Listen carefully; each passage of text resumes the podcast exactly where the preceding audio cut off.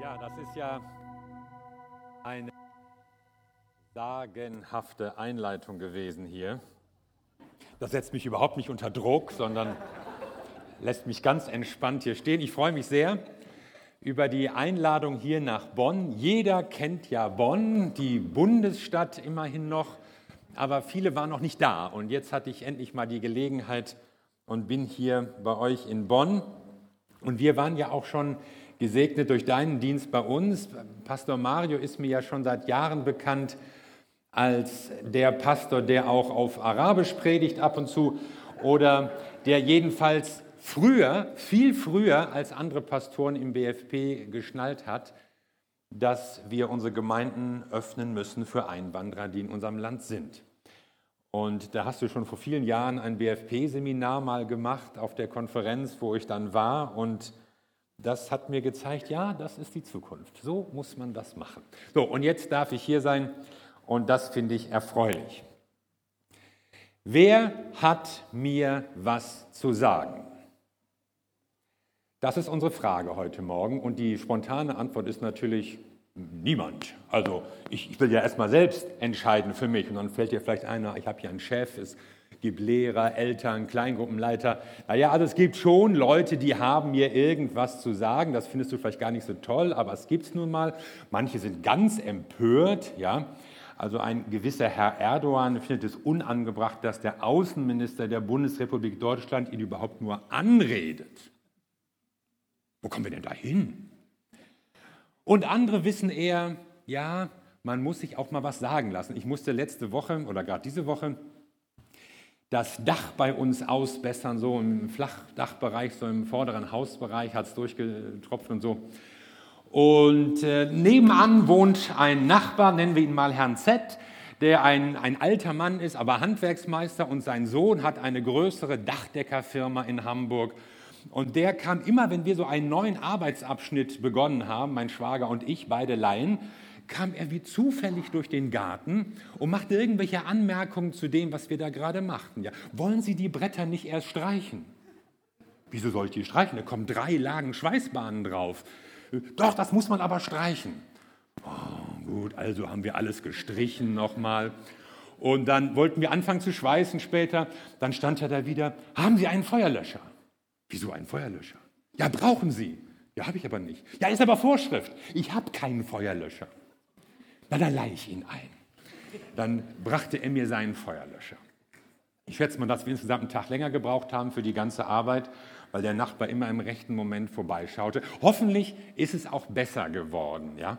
Wer hat mir was zu sagen? Lass ich mir etwas sagen. Jim O'Neill war ein begeisterter Sportflieger. Und er liebte nichts mehr, als mit seinem einmotorigen Sportflugzeug über die grünen Hügel Englands zu fliegen und einfach zu schauen, wie schön das da aussieht. Und während er eines Tages dort umherflog, hatte er einen Schlaganfall. Das ist schlecht. Also für einen Pilot wirklich schlecht. Und infolge dieses Schlaganfalls war er erblindet. Er konnte nichts mehr sehen und flog jetzt da oben rum. Und dann war er aber noch in Funkkontakt mit der Bodenstation und man ließ dann einen Piloten der Royal Air Force aufsteigen, der dann neben ihm herflog. Und der hat ihm dann exakt immer gesagt, was er machen soll. Also Jim O'Neill saß also blind in seinem Flugzeug, musste blind sein Flugzeug landen und neben ihm sprach exakt der andere Pilot rein, was er alles machen sollte. Paul Gerard hieß der. Und sie brauchten insgesamt acht Anflüge auf den Flughafen, bis das dann geklappt hatte, dass der blinde Jim O'Neill nur durch das, was er hörte von dem anderen Piloten, sein Flugzeug sicher auf die Landebahn bekam. Also hinhören, auch wenn man nicht sieht, das hat was mit Vertrauen und mit Gehorchen zu tun. Ich fühle gerade anders und bin ich wirklich schon so tief. Nein, exakt was der andere Pilot sagt. Da ist einer, der weiß es besser, der hat die Übersicht, der sieht mehr als du. Und er sieht auch und übersieht auch deine Lage besser. Und vielleicht kommt dir dein Leben manchmal auch so im Blindflug vor. Oh, was musst du alles entscheiden? Oh, was kommt alles in der nächsten Woche auf dich zu? Wie wird das überhaupt werden in unserem Land, die nächste Bundestagswahl, dies und jenes, die Zukunft? Was erwartet uns in der Gemeinde? Wir wissen es nicht. Da gibt es vielleicht Hoffnungen, Ahnungen, Erwartungen und Sorgen. Wenn es doch jemanden gäbe, der uns sagen könnte, was wir tun sollen. Wenn es doch jemanden gäbe, der uns richtig Einblicke gibt, der mir in meinem Leben sagt, wie ich Fehler vermeiden kann, wie ich das Richtige tun kann. Wenn da doch jemand wäre, dem ich restlos vertrauen könnte, dem ich blind vertrauen könnte, wie dieser Pilot in seinem Flugzeug, der mir sagt, wie ich steuern muss, um sicher zum Ziel zu kommen. Die gute Nachricht ist, es gibt ihn. Es gibt einen, der das Richtige für dein Leben kennt und weiß. Er will dir das Richtige sagen. Er will dir Worte des Lebens in dein Leben hineinsprechen. Bei all dem belanglosen Gerede, das du auch hörst. Worte, die ermutigen gegenüber all dem pessimistischen und manchmal trostlosen Gerede, was wir hören. Auch Worte der Wahrheit angesichts all der Lügen, die uns oft durcheinander bringen wollen. Gott redet zu dir. Gott will in dein Leben hineinsprechen. Du brauchst nicht mehr im Blindflug unterwegs zu sein. Es lohnt sich, auf Jesus Christus zu hören. Und wer könnte das besser wissen als der Mensch, der Jesus besser kannte als wahrscheinlich jeder andere? Seine Mutter. Wir lesen aus Johannes 2. Und am dritten Tag war eine Hochzeit zu Kana in Galiläa. Und die Mutter Jesu war dort, es war aber auch Jesus mit seinen Jüngern zu der Hochzeit eingeladen. Man kam gerade aus Judäa zurück nach Galiläa. Die Familie scheint ihren Wohnsitz von Nazareth nach Kapernaum verlegt zu haben oder steht kurz vor dem Umzug. Maria war anscheinend mit der Hochzeitsfamilie bekannt und man hatte auch ihren Sohn mit eingeladen. Erste Schüler hatten sich um ihn gesammelt, die waren dann auch dabei. Und Hochzeiten waren damals große, gigantische Feste. Da freute man sich Wochen und Monate drauf. Da gab es mal richtig was zu essen angesichts der frugalen und kargen Kost, die ja sonst in vielen Dörfern dort vorherrschte. Essen, trinken, feiern, tanzen, ausgelassen sein, das gehörte dazu angesichts des eigentlich harten und eintönigen Lebens der Leute da. Und manche Menschen verschulden sich über Jahre. Ich habe mal in Indien gewohnt und wurde mal so zu einer bengalischen Hochzeit eingeladen. Das, das war ein gigantisches Fest. Es waren zwei riesige Zelte aufgestellt worden, wo mindestens 400 Leute an Tischen sitzen konnten. Eines für vegetarische Speisen, das ist immer wichtig in Indien, und eine dann auch für Fleischspeisen. Und es waren Hunderte, wahrscheinlich Tausende von Gästen. Das war auch nicht so ein Programm, jetzt machen wir alle dies, jetzt machen wir alle das, jetzt hören wir alle dazu. Die Leute liefen da rum, aßen, machten irgendwas. Ein unglaublicher Aufwand, den diese Familie da betrieben hat. Vielleicht kann man sich so ähnlich auch diese Hochzeitsfeier in Kana vorstellen. Und als es an Wein mangelte, peinlich, eine Hochzeit ohne Wein. Hatte sich der Sommelier verrechnet? War die Familie knauserig? Oder war der Konsum unerwartet hoch? Was auch immer, das Ganze drohte sich zu einer Blamage auszuweiten eine Beleidigung der Gäste. Isolierung und Verachtung der Familie standen ins Haus. Darüber würde man noch nach Jahren sprechen. Oh, weißt du noch bei der Hochzeit von Jakob und Mirjam? Oh, schwierig. Oh, kleiner Junge, weißt du bei der Hochzeit deiner Eltern? Ah, darüber sprechen wir gar nicht. Was tun? Die soziale Ächtung drohte und als es an Wein mangelte, spricht die Mutter Jesu zu ihm, Sie haben keinen Wein. Ach so, das war nicht nur informativ. Wir kommen hier so, rücken hier vor in die Geheimnisse der Kommunikation einer Frau. Sie will ja etwas anderes sagen. Es gibt ja in der Kommunikationswissenschaft die vier Ohren. Ja? Da gibt es ja erstmal das rein informative Ohr das Sachverhaltsohr. Was ist die Botschaft? Ganz nüchtern, Sie haben keinen Wein. Dann gibt es natürlich das Selbstoffenbarungsohr. Also der Sprecher teilt etwas von sich selbst mit. Maria will sagen, ich bin besorgt, ich, ich, ich bin beunruhigt, ich, ich nehme Anteil, ich, ich fühle irgendwie mit mit dieser Familie und mit dieser Peinlichkeit. Dann gibt es das Beziehungsohr, Sprecher und Hörer. Ich bin doch deine Mutter. Ich kenne dich doch. Ich ahne, du hast was drauf. Mach doch mal. Und damit sind wir schon beim Appellohr. Jesus soll natürlich etwas tun. Die sagt ja nicht einfach nur, da ist kein Wein, sondern du kannst was unternehmen, du kannst es eigentlich ändern. Woran mag sie gedacht haben? Es war ja bis dato noch überhaupt kein Wunder geschehen. Nichts passiert, nichts, worauf sie sich beziehen konnte. Aber vielleicht hatte sie so das Empfinden, ah, der ist doch Gottes Sohn, der muss doch irgendwas tun. Ich meine, es muss doch überhaupt mal irgendwann losgehen, ja? Jetzt, was ist? Brauchte Jesus einen Anstoß oder war sie so ein bisschen manipulativ? Jesus spricht zu ihr, was habe ich mit dir zu schaffen, Frau? Das ist ja mal eine Ansage. Also darf man so mit seiner Mutter reden? Also wenn ich meinen Sohn so reden hörte mit seiner Mutter, würde ich, glaube ich, einschreiten. Aber ich kann Jesus so ein bisschen verstehen. Ich fuhr mal zu einer Beerdigung meines Onkels. Ich kam ein bisschen später als die meisten Trauergäste. Es hatte noch nicht begonnen, aber die saßen alle schon in der Kapelle. Ich schlich mich also unauffällig rein und setzte mich dann irgendwo hinten hin in eine Reihe. Und meine Eltern saßen schon weiter vorne und Mütter spüren das, wenn ihre Söhne den Raum betreten. Jedenfalls, meine Mutter drehte sich um, sah mich, stand auf, kam zu mir nach hinten und sagte, Sie haben keinen Orgelspieler. Kannst du spielen? Und spontan fiel mir dieses Jesuswort ein. Was habe ich mit dir zu schaffen, Frau? Und Jesus ist ja mein großes Vorbild, aber irgendwie spürte ich, nee, das, das kannst du jetzt nicht bringen. Also äh, lassen wir mal bei Jesus, aber bei mir, das mag ich. Jedenfalls, na gut. Und dass ich grundsätzlich Klavier spielen kann, darf ja nicht blind für die Tatsache machen, dass die Orgel ein völlig anderes Instrument ist. Ja? Also andere Technik, andere Spielweise, andere Klangerzeugung, eben was völlig anderes. Also ich schritt dann zur Orgel, setzte mich da hin, guckte erstmal, was sie überhaupt singen wollten und ein paar Noten war da, das waren schon mal gut. Und irgendwann nickte mir der Pastor dann huldvoll zu und bedeutete mir, mit dem Vorspiel zu beginnen.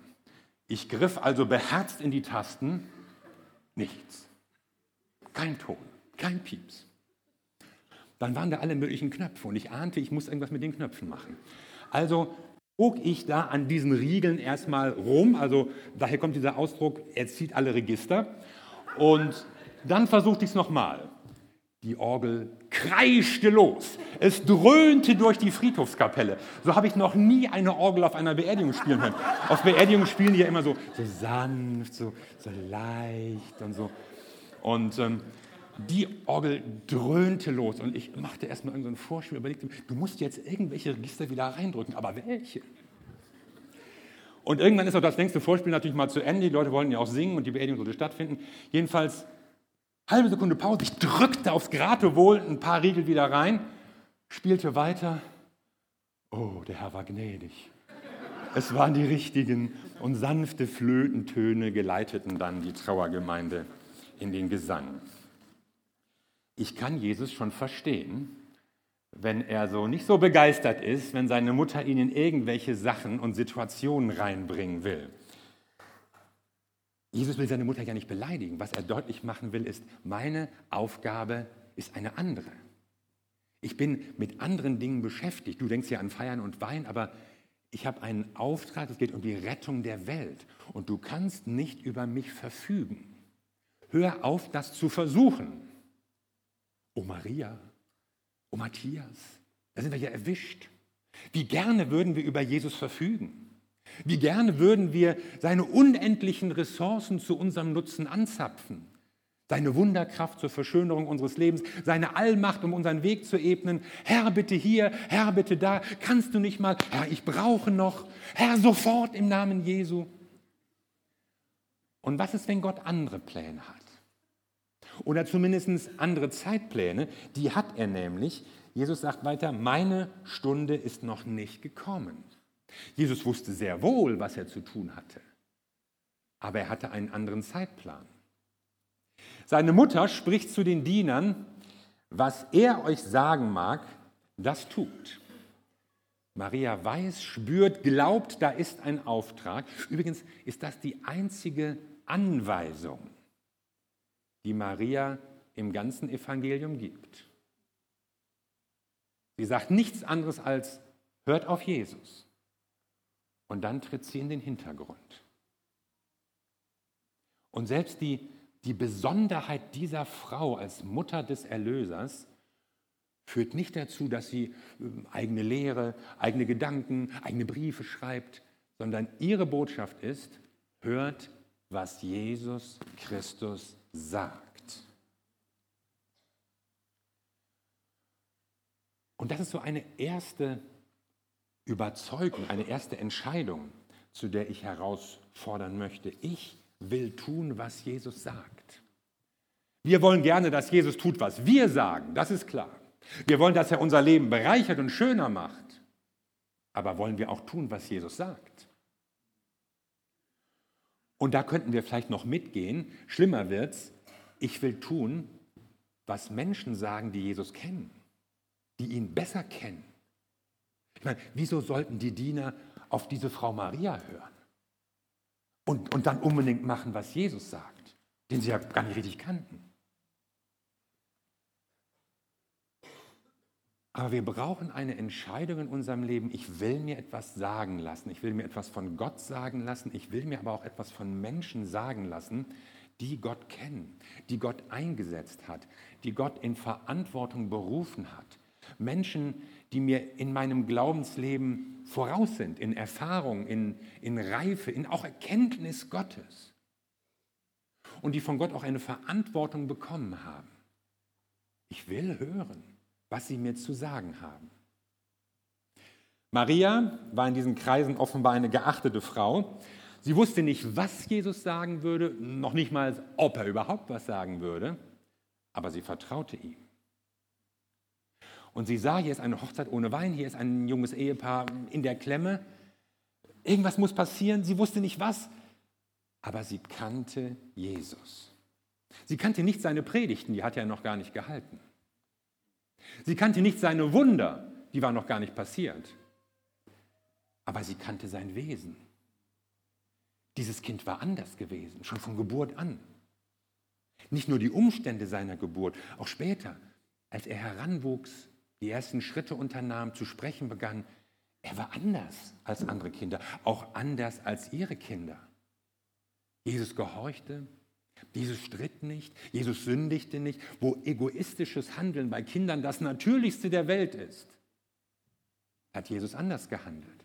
Wo Konkurrenz und Gier und Eigennutz selbst das Handeln der Kleinsten bestimmt und wir ihnen das mühsam abtrainieren müssen, hat Jesus anders gelebt. Bewahrt durch den Geist Gottes. Und spätestens da wurde ihr klar, dieses Kind ist etwas Besonderes. Ein besonderer Segen Gottes liegt auf ihm. Und wenn ihr je der Gedanke gekommen sein sollte, diese fantastischen Ereignisse rund um seine Geburt, Mensch, habe ich mir das eingebildet? Nein, jeden Tag, den sie mit diesem Kind erlebte, zeigte ihr, Gott hat etwas Besonderes mit ihm vor. Dieses Kind war ein Zeichen der Gegenwart Gottes unter den Menschen.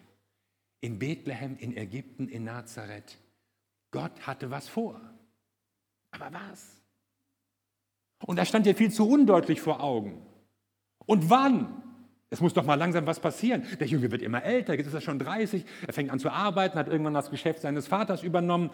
Heiraten wollte er anscheinend nicht komisch. Die Jahre vergingen. Wo bleibt die Verheißung? Wann kommt die Rettung? Es muss doch mal was passieren. Vielleicht würde er heute eingreifen. Und obwohl sie so wenig wusste, kannte sie Jesus und sie vertraute ihm. Sie vertraute ihm so, dass sie den Menschen sagen konnte, macht, was er euch sagt. Egal, was es sein wird. Im Voraus. Wer hat dir von Jesus erzählt? Und wem legst du Zeugnis von Jesus ab? Kennst du Jesus so gut, dass du anderen bedenkenlos sagen kannst, Verlass dich auf Jesus. Tu, was er dir sagt. Du wirst immer richtig liegen. Du kannst auf sein Wort, die Bibel, vertrauen. Du kannst dich darauf stützen. Mit ihm kannst du nichts Falsches machen. Jesus wird dir nichts Falsches, nichts Gemeines, nichts Irreführendes sagen. Er wird keinen Fehler machen. Er wird dir auch keine Falle stellen. Ihr könnt bedenkenlos tun, was Jesus sagt.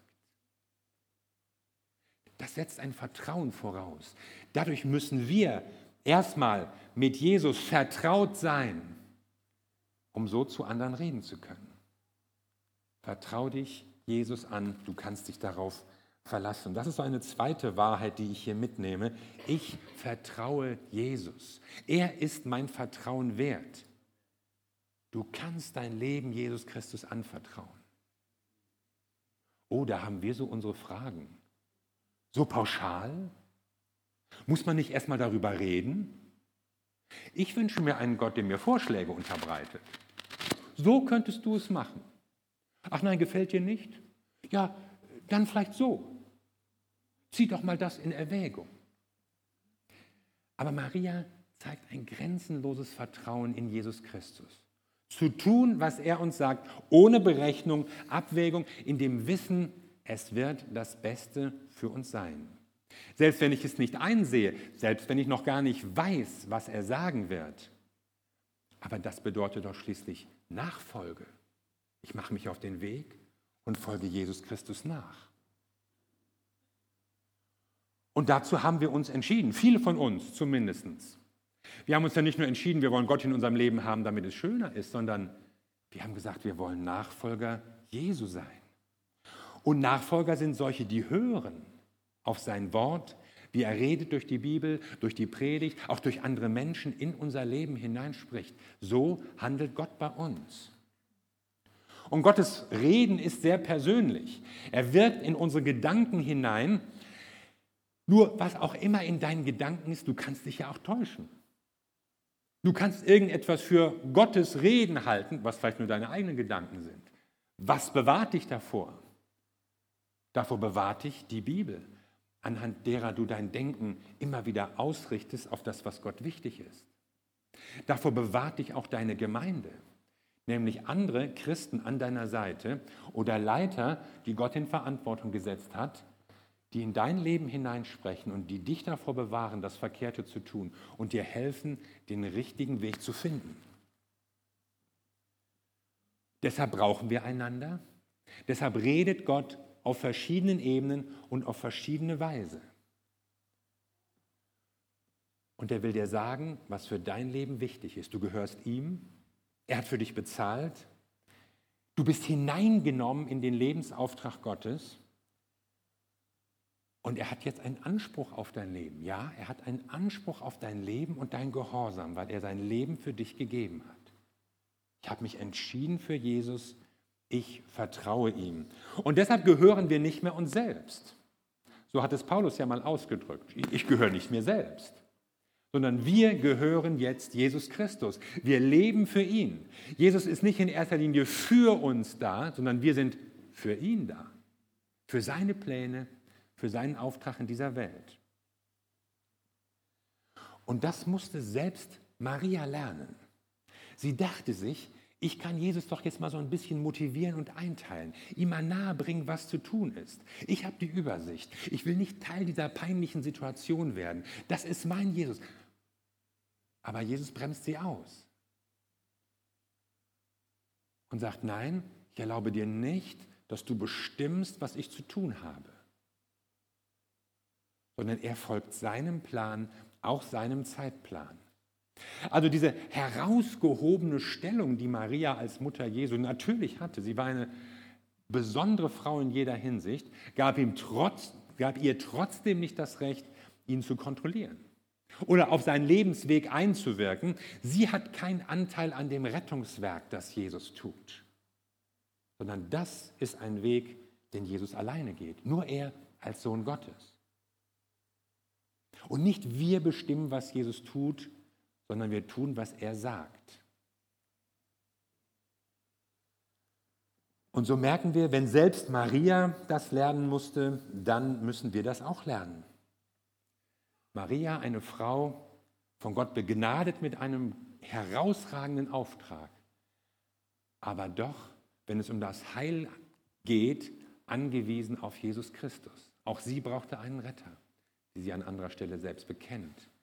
Und auch sie konnte nicht bestimmen, wie Jesus etwas getan hat oder wie Jesus etwas tun sollte. So auch wir nicht. Und deshalb kennt die Bibel ja auch keine, keine Anbetung oder besondere Verehrung Mariens oder irgendeine stellvertretende Fürbitte, sondern eine Achtung vor einer Frau, die uns einen ganz wichtigen Satz, eine ganz wichtige Wahrheit hinterlässt. Hört auf das, was Jesus sagt. Und es zeigt sich, dass Jesus eine sehr klare Vorstellung von seinem Auftrag hat. Er weiß, was zu tun ist, er weiß auch wann und wann nicht. Und dass er die ganze peinliche Situation hinterher ja auch löst, sicherlich zur vollsten Zufriedenheit seiner Mutter, das liegt an seiner Sendung. Und nicht daran, dass sie jetzt das Nötige gesagt hatte und er nicht drauf gekommen wäre von sich aus. Jesus weiß, was zu tun ist und dann schreibt Johannes weiter, es waren aber sechs steinerne Wasserkrüge dort aufgestellt nach der Reinigungssitte der Juden, wovon jeder zwei oder drei Maß fasste. Jesus spricht zu ihnen, füllt die Wasserkrüge mit Wasser. Und sie füllten sie bis oben an. Und er spricht zu ihnen, schöpft nun und bringt es dem Speisemeister. Und sie brachten es.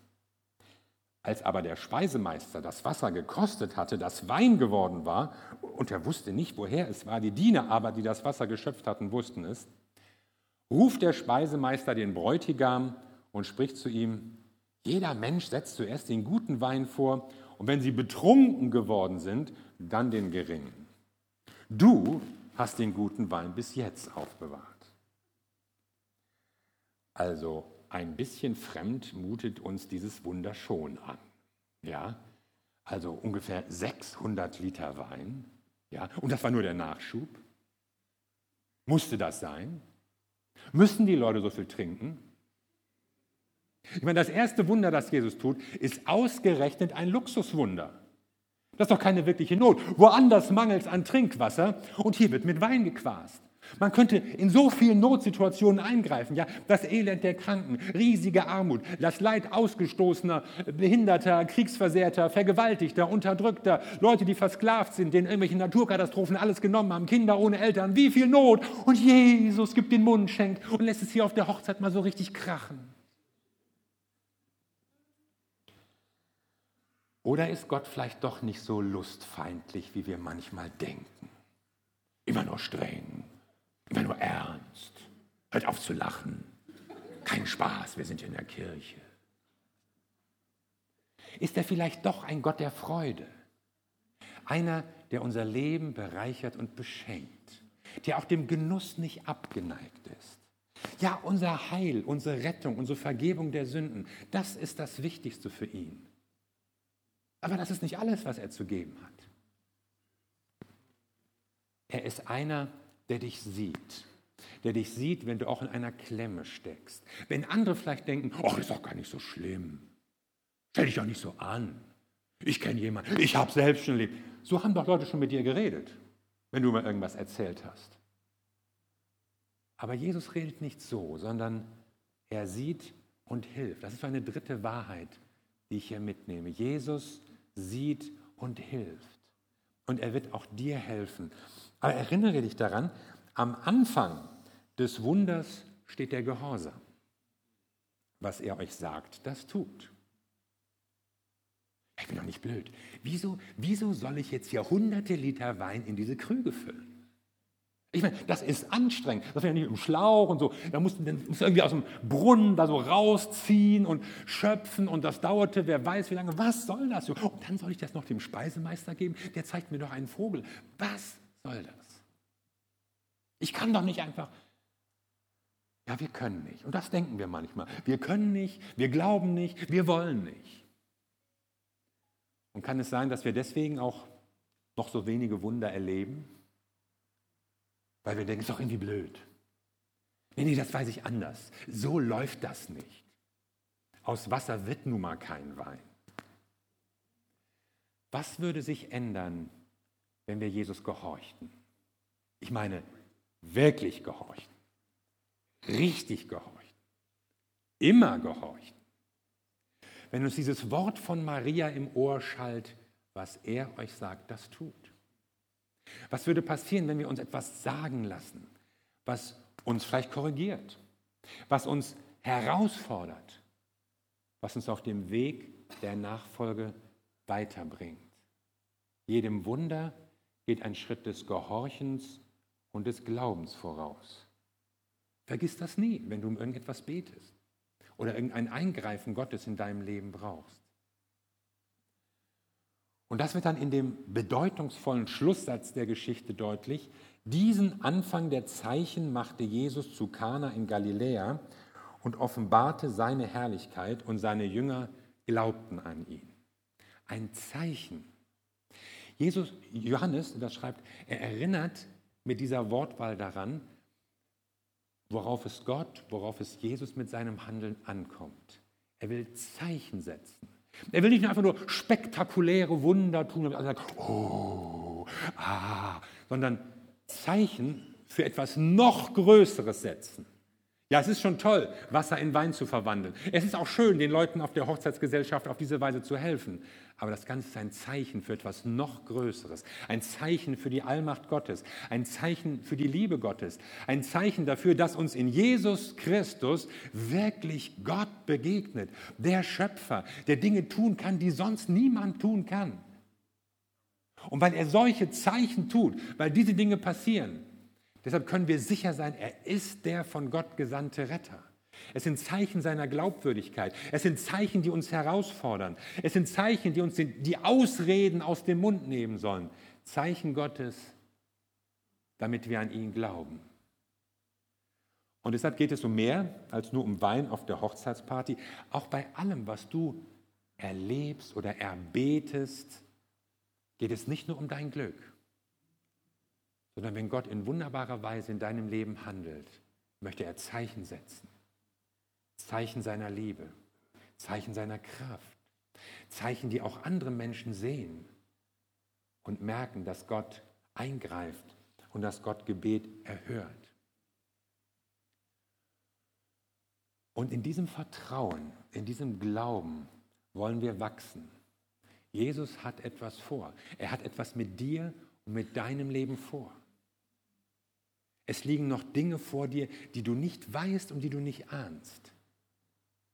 Aber ich bin überzeugt, Gott hat mehr vor mit deinem Leben, mit eurer Gemeinde, mit uns als Christen in Deutschland.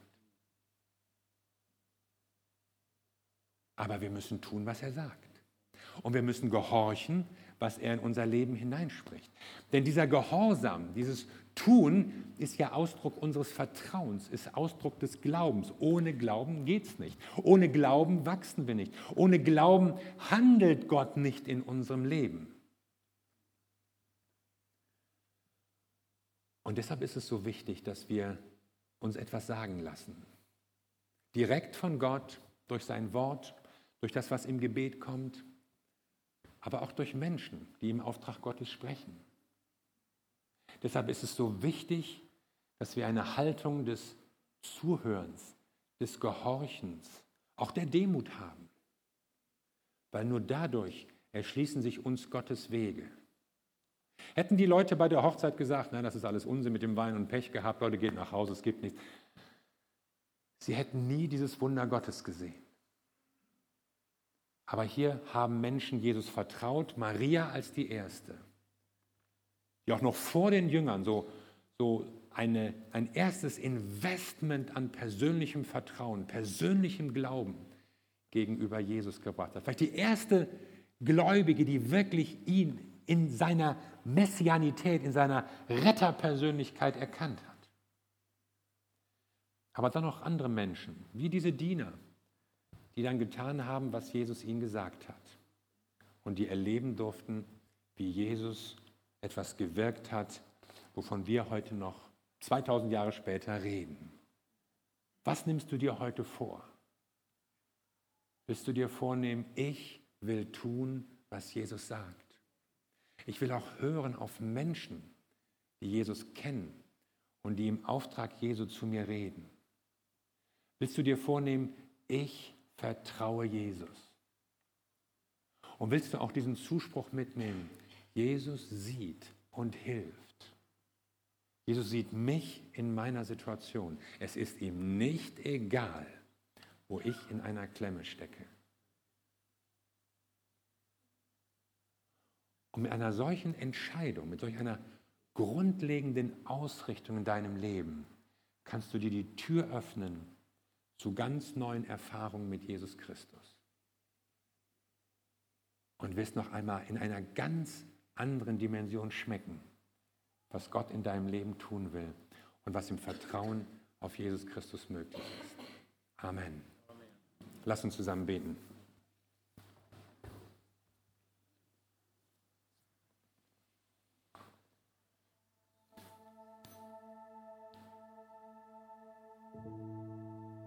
Ich danke dir, Jesus Christus, dass du in unser Leben hineinsprichst.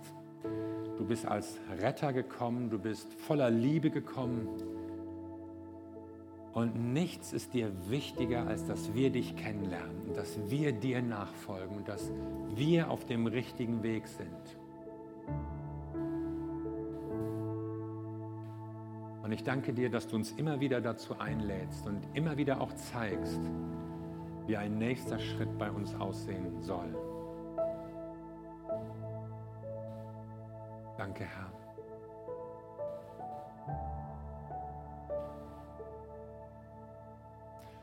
Ich möchte noch eine wichtige Frage stellen und zwar vor allen Dingen an Menschen, die Jesus Christus noch nicht in ihr Leben eingeladen haben. Vielleicht hast du schon viel über Jesus gehört, vielleicht warst du schon ein paar Mal hier, vielleicht findest du ihn auch gut. Aber so diesen Schritt, ich gebe mein Leben Jesus Christus. Ich will tun, was er sagt. Ich will hören, was er mein Leben spricht. Das hast du noch nicht getan. Aber ich möchte dir auch heute die Gelegenheit geben. Und ich möchte dich einladen und sagen, wenn du dein Leben Jesus Christus geben möchtest, dann kannst du heute Ja dazu sagen. Dann kannst du es heute tun. Und während wir jetzt alle hier noch so im Gebet sind, möchte ich einfach diese Frage an dich persönlich stellen und dich bitten, dich zu melden, einfach die Hand zu heben, wenn du sagst, ich will mein Leben Jesus Christus geben. Das ist eine Entscheidung, die dein Leben verändern kann, eine Weichenstellung mit großer Bedeutung. Aber wenn du sagst, das möchte ich und das wünsche ich mir auch, dann darfst du dich jetzt melden. Ja, danke.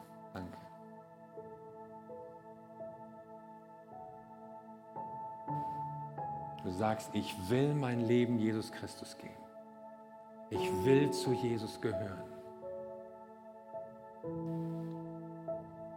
Ja, danke Jesus. Lass uns mal gemeinsam aufstehen. Und ich lade euch ein, mal das so in einem Gebet mitzusprechen. Ein Bekenntnis, in dem wir das ausdrücken. Wer sich eben jetzt zum ersten Mal heute entschieden hat, betet das vielleicht zum ersten Mal, wer das schon vor längerer Zeit getan hat. Für ihn ist das immer wieder eine Vergewisserung auch dessen. Dazu habe ich Ja gesagt, dazu habe ich mich bekannt. Wir bekommen den Text gleich hier auf der Leinwand und ich lade euch ein, das einfach mal mitzusprechen. Vater im Himmel. Vater im Himmel. Danke, dass du mich liebst. Danke, dass du mich liebst.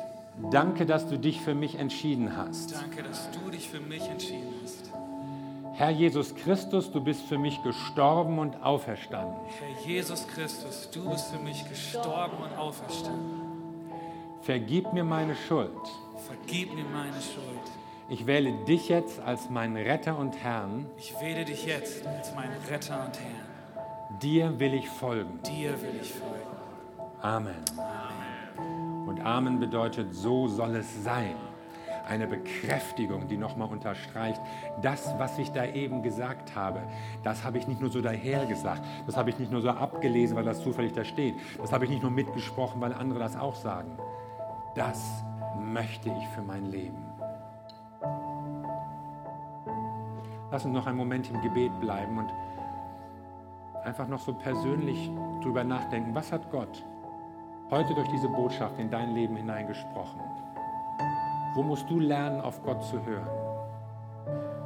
Wo sollst du lernen, vielleicht auch auf Menschen zu hören?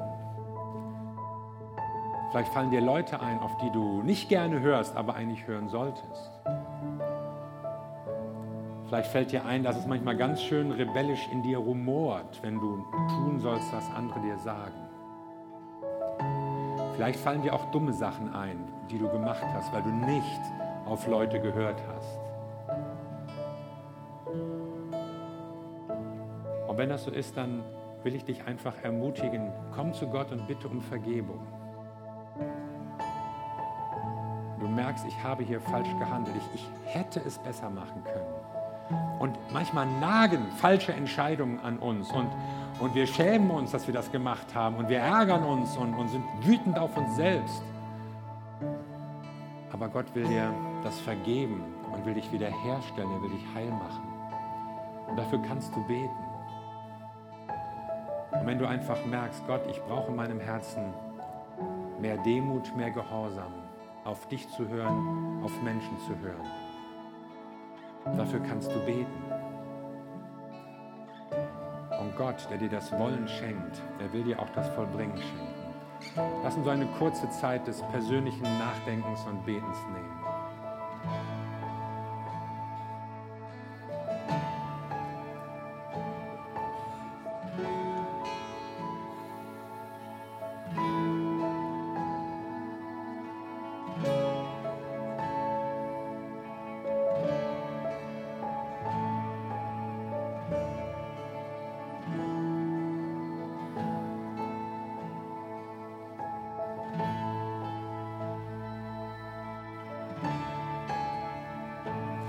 Danke, Jesus, dass du unsere Herzen kennst, weißt, was jeder hier gebetet hat,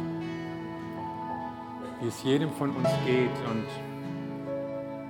du willst Heilung schenken, du willst Veränderung schenken, du willst in uns gehorsame Herzen wachsen sehen. Dafür danken wir dir. Und ich möchte meine Geschwister segnen, die heute eine Entscheidung getroffen haben, auf dich zu hören, dass du sie führst auf deinem Weg dass du sie lehrst, auf deine Stimme zu hören, deinen Willen zu erkennen, dass du sie bewahrst vor Irrtümern, vor Täuschungen, vor Irritationen und sie lernen sollen, deine Stimme zu verstehen und zu erkennen.